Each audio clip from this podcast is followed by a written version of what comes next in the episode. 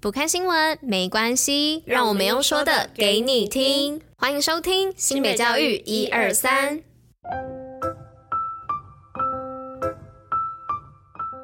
Hello，大家吃饭了吗？我是珍珍，我是拉拉，大家午安，午安。今天是四月二十四号，礼拜一，新北教育一二三的第两百五十七集，同时也是第三季的第六十八集哦。是的，没错。今天要来在开头就先跟大家讲一个很急很急的活动，是有关于我上礼拜五说的全中运哦。因为四月二十二号到四月二十七号在新竹县有我们全中运的比赛，那新北学霸呢就在脸书上面发了一个活动，那跟大家活动说明。一下哦，来为新北市的全中运代表队喊声加油。那活动的部分呢，会抽出三则的留言，致赠全联的礼券一千元给提及的队伍。那活动时间呢，是即日起到二零二三年的五月五号晚上二十三点五十九分，也就是礼拜五截止。那得奖的公布呢，会是在二零二三年的五月十号礼拜三。那活动步骤是，只要到脸书新北学霸粉丝团按赞并追踪，然后到这一篇贴文按赞，标注一位好友加留言，新北市不可。党 #hashtag 什么什么高中什么什么队再创佳绩，那就邀请大家一起来新北学霸参加这个活动吧。好的，那大家就手刀赶紧去抽奖吧。那我们接着就进入今天的活动与新闻喽。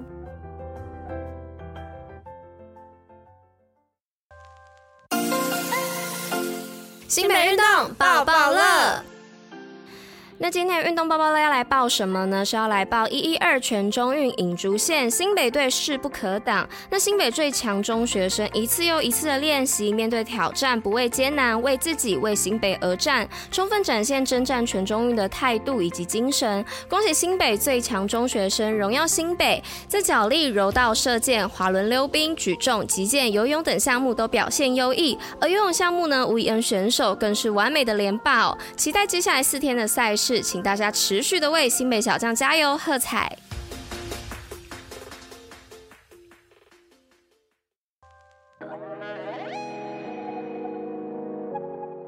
那今天第一则新闻呢，是要来跟大家分享新北推国高中 AI 为课程读本，盼培育未来 AI 人才。ChatGPT 正夯哦，那 AI 人工智慧的议题已经不再是取代，而是创造。那新北市教育局呢，因应当前产业的趋势，研发科技领域的教材读本。那日前呢，在锦和高中办理新北 AI 为课程读本发表会，含三个课程模组及教学指引，内容呢分为大数据及演算法、影像辨识、语音辨是教师呢，可以因应教学目标，弹性选择适合的模组来使用。那教师易上手，教学易有成就感。希望在教师的带领下呢，学生能与大趋势同步，培养系统思考与解决问题的态度，养成运用 AI 的素养与能力。好的，那今天的第二则新闻是新北创客响应世界地球日，废弃物化身造型中小板凳。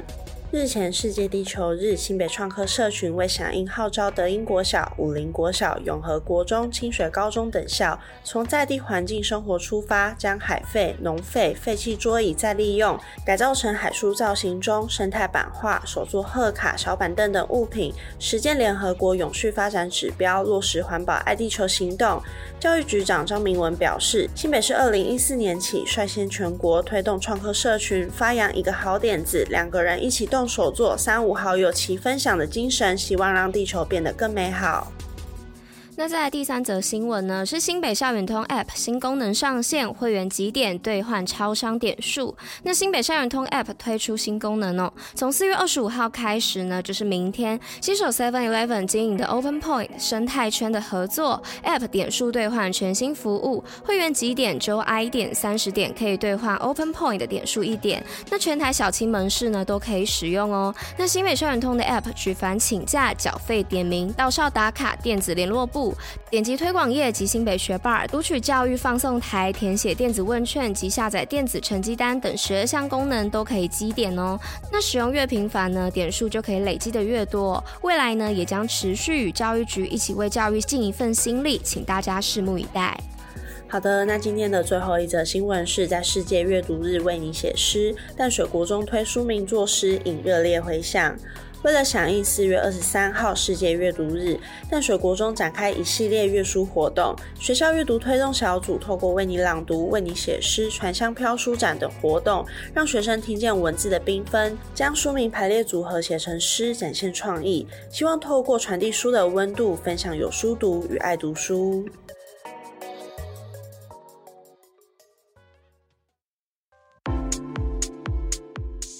新北教育小教室，知识补铁站。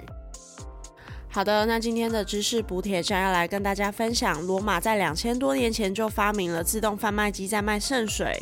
那人类最早的自动贩卖机呢，在公元一世纪的时候，罗马帝国的埃及地区就出现过喽。